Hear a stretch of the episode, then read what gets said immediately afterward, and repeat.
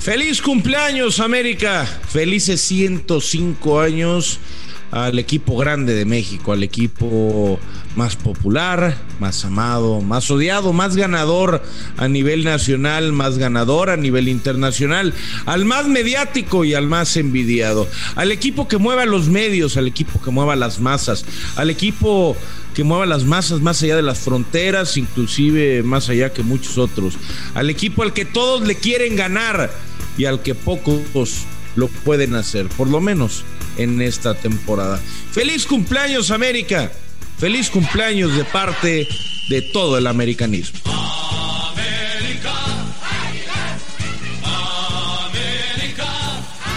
105 años de historia y solo tres de ser el club con más títulos en el fútbol mexicano. Pero bueno, sí, hoy, hoy este podcast va dedicado especialmente al América y el eh, protagonista será uno solo. Hoy, hoy es todo tuyo, pollo. Regocíjate, festeja, celebra tu equipo.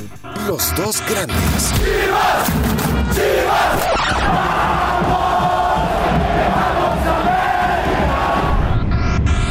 Un podcast con Fernando Ceballos y Raúl El Pollo Ortiz, exclusivo de Footbox. ¿Qué tal y bienvenidos a Los Dos Grandes, Pollito? Pues 105 años de, tu AME.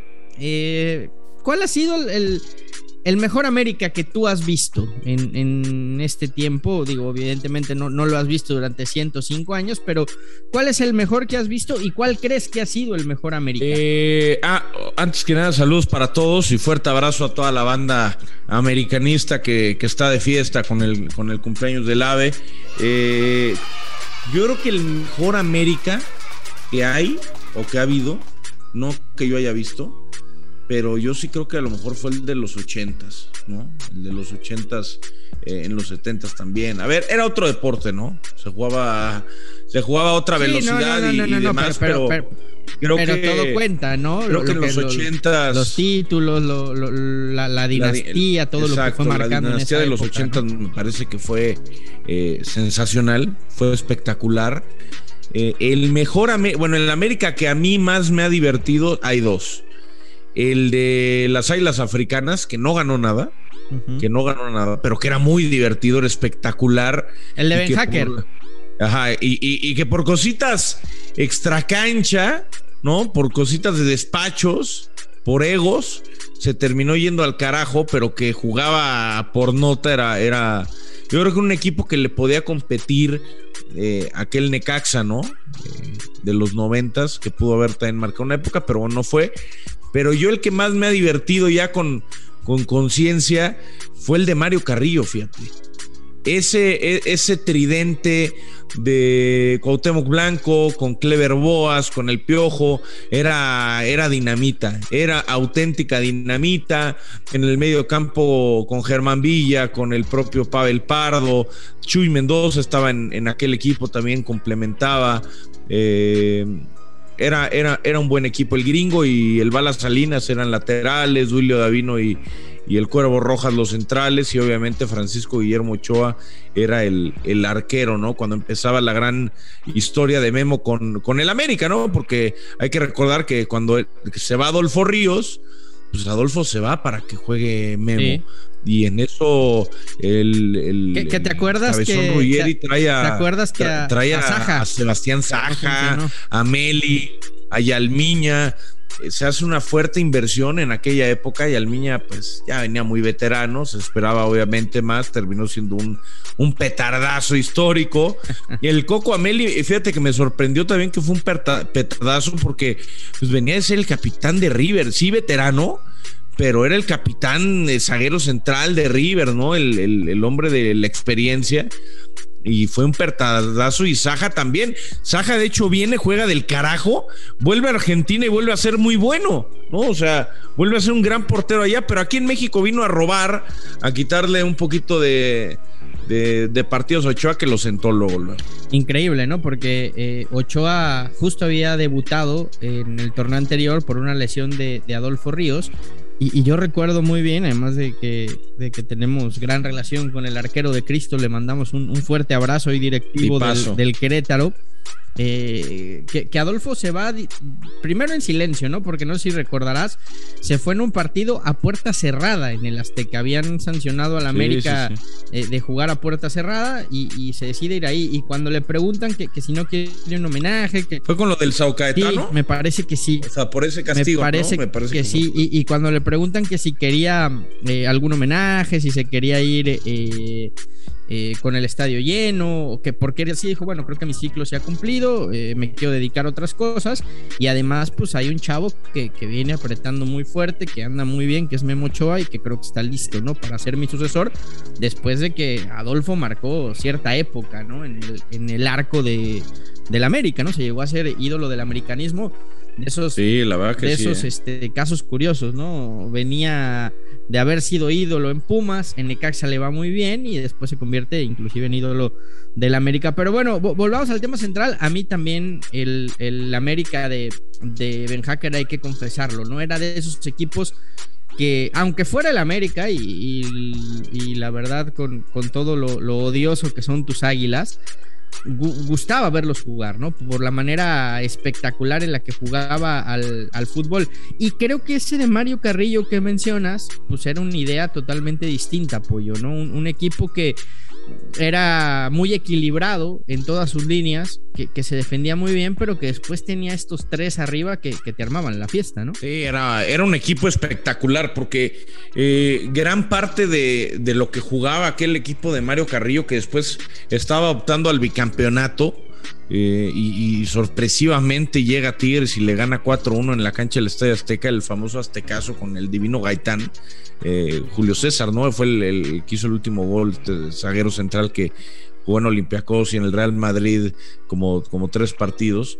Pero ese equipo era espectacular porque el, el, contragolpe era letal. O sea, los contragolpes eran letales. Pave lanzaba, el piojo corría, Cuauhtémoc se movía, se la terminaban dando a Clever y casi siempre entraba. De hecho, eh, América logra con ese equipo el, pase a su primer mundial de clubes. Eh, después viene una fuerte inversión de dinero y le, terminan dando en la madre al equipo porque se encartó. ¿no? Se quedan con. Se quedan con todos, pero traen a Cabañas, traen al Pipino Cuevas y traen a Matías Buoso.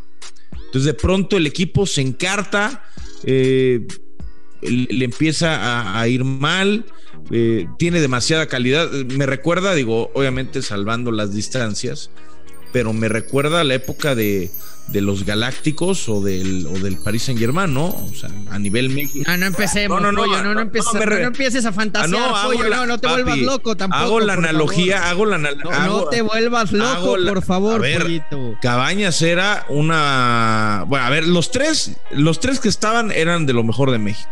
Buoso y Cabañas venían de competir por el campeonato goleo ya durante mucho tiempo y el Pipino Cuevas pues también venía de hacerlo de forma extraordinaria. Entonces, eh, de, pronto, el América se encuentra con que tiene tres lugares para seis güeyes que, son muy buenos y de los cuales Cuauhtémoc Blanco es... Eh, era cuando el AME tenía dinero, ¿no? Cuando sí, sí, sí gastaba en... Cuando, había... No, hoy... No, hoy el fichaje es Mauro Laines y... Fidalgo. Y empiezan a...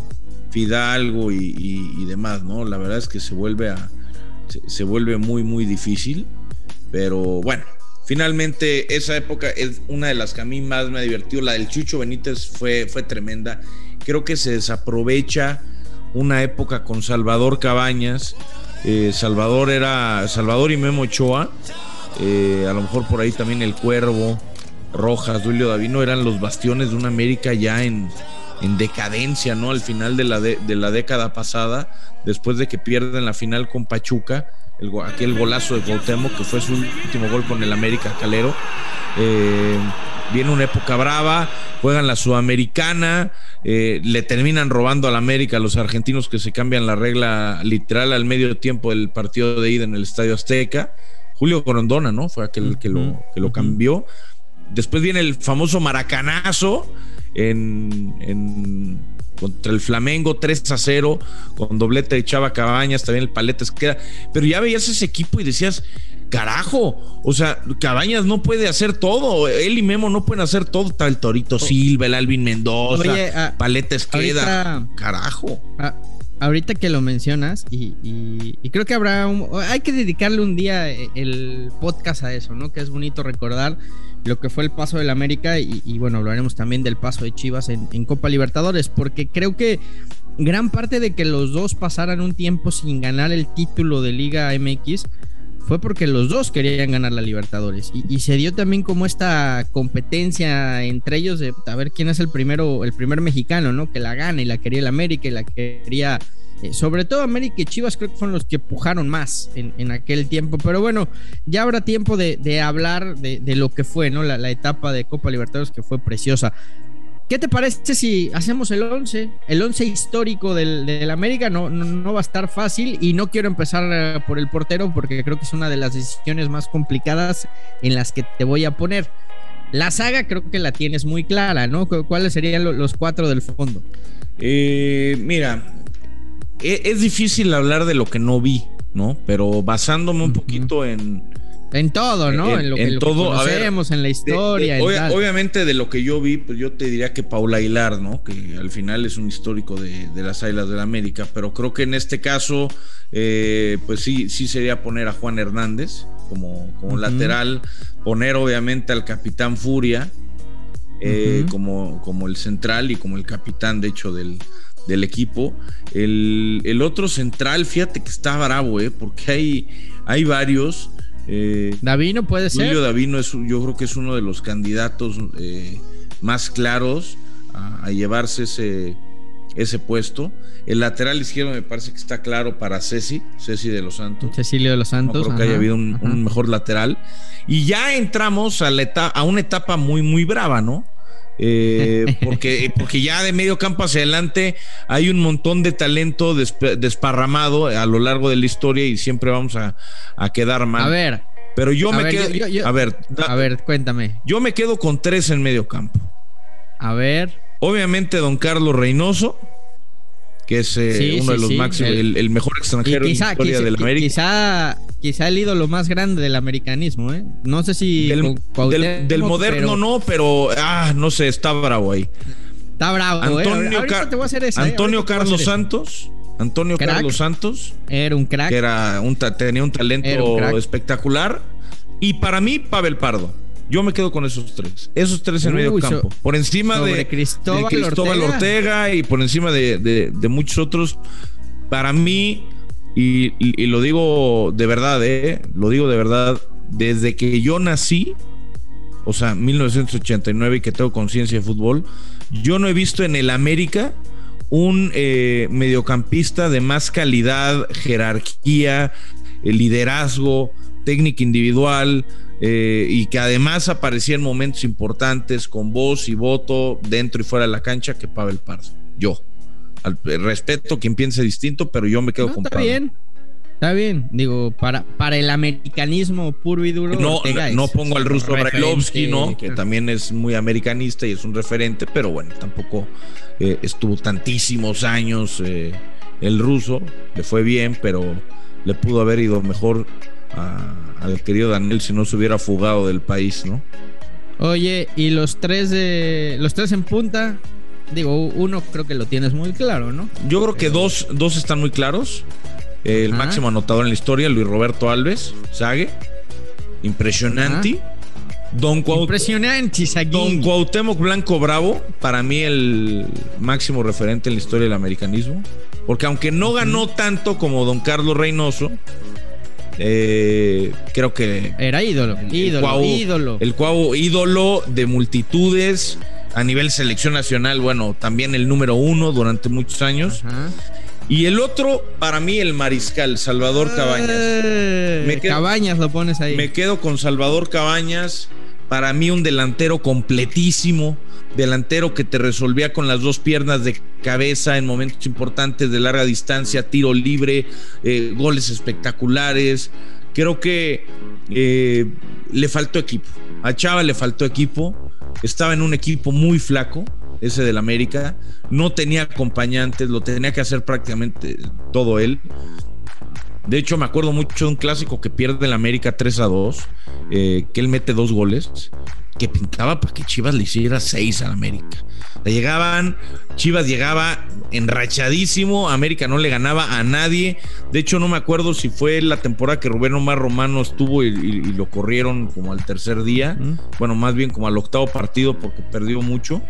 Eh, y, termina ganando Chivas 3 a 2. De hecho, iban 3 a 0, empata, bueno, casi empata América con Cabañas, pero Cabañas solito. O sea, nadie, nadie hacía nada. Para ti, para ti, Cabañas por encima de, del Piojo, por encima de Zamorano, por encima de todos, eh, Cabañas lo pone. Sí, ¿sabes qué? Está bien.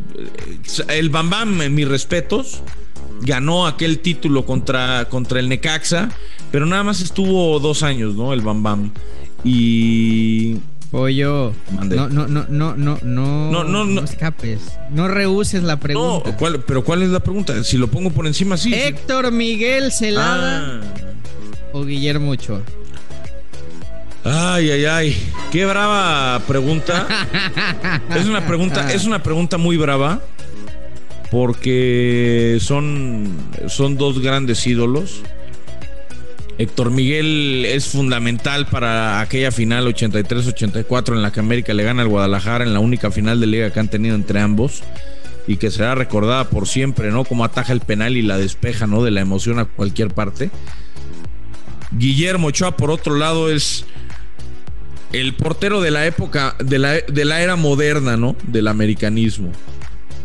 Pero como todavía no acaba la época de Memo en el América, como todavía no acaba.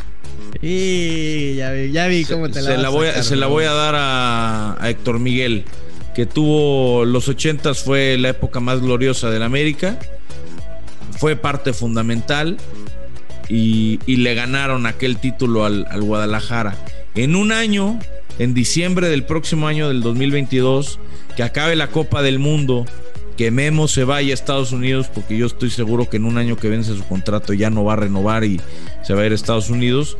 Eh, podremos replantearnos la misma pregunta. Yo creo que la, leyenda de Guillermo Ochoa ya habrá dejado su, punto final, ¿no? Y, podremos debatir quién fue más y quién fue menos. A Memo le roban, ¿no? Aquella Copa Sudamericana que hubiera sido el, título internacional más importante del, del América. Eh, pero bueno, Memo todavía tendrá tal vez la posibilidad de jugar un mundial de clubes más con el América. Habrá que ver si le ganan a Monterrey. Y en una de esas logran la, épica, ¿no? Muy difícil. Me encanta, ¿eh? Me encanta que hasta en el aniversario te acuerdes de las chivas. Así es que. ¿Por qué? A ver, pero, recapitulando. no, no, porque, perdieron la final de, la. Final. No, no, pues me, encanta, me encanta, me encanta. Oye. ¿qué quieres? Oye, el, el 11 entonces para el Pollo Ortiz es Celada, Davino Tena, Juanito Hernández y Cecilio de los Santos, Pavel Pardo, Antonio Carlos Santos y Carlos Reynoso, Sague, Salvador Cabañas y Cuauhtémoc Blanco. Sí, señor. Es el 11 ideal del Pollo Ortiz en la historia del América. Eh, nos tenemos que ir, Pollo, y solo me vas a decir el nombre, ¿ok? Sí. Solo me vas a decir el nombre. El máximo ídolo en la historia del América es. Cuauhtémoc Blanco Bravo. Pues bueno, para el pollo es Cuauhtémoc sobre Carlos Reynoso. Es la opinión del pollito, yo te la respeto como americanista que eres, pollo. Pues como siempre, un gusto platicar contigo. El podcast era todo tuyo porque es el aniversario de tu AME. Ya el viernes entraremos en detalles porque les tengo información calientita, calientita del Guadalajara, ¿eh? Calientita del Guadalajara. ¿A poco viene, viene Banship? No compres humo, pollo, no compres humo. ¿A poco viene Banship? No compres humo. Felicidades, pollito, festéjalo, regocíjate, siéntete feliz, siéntate contento.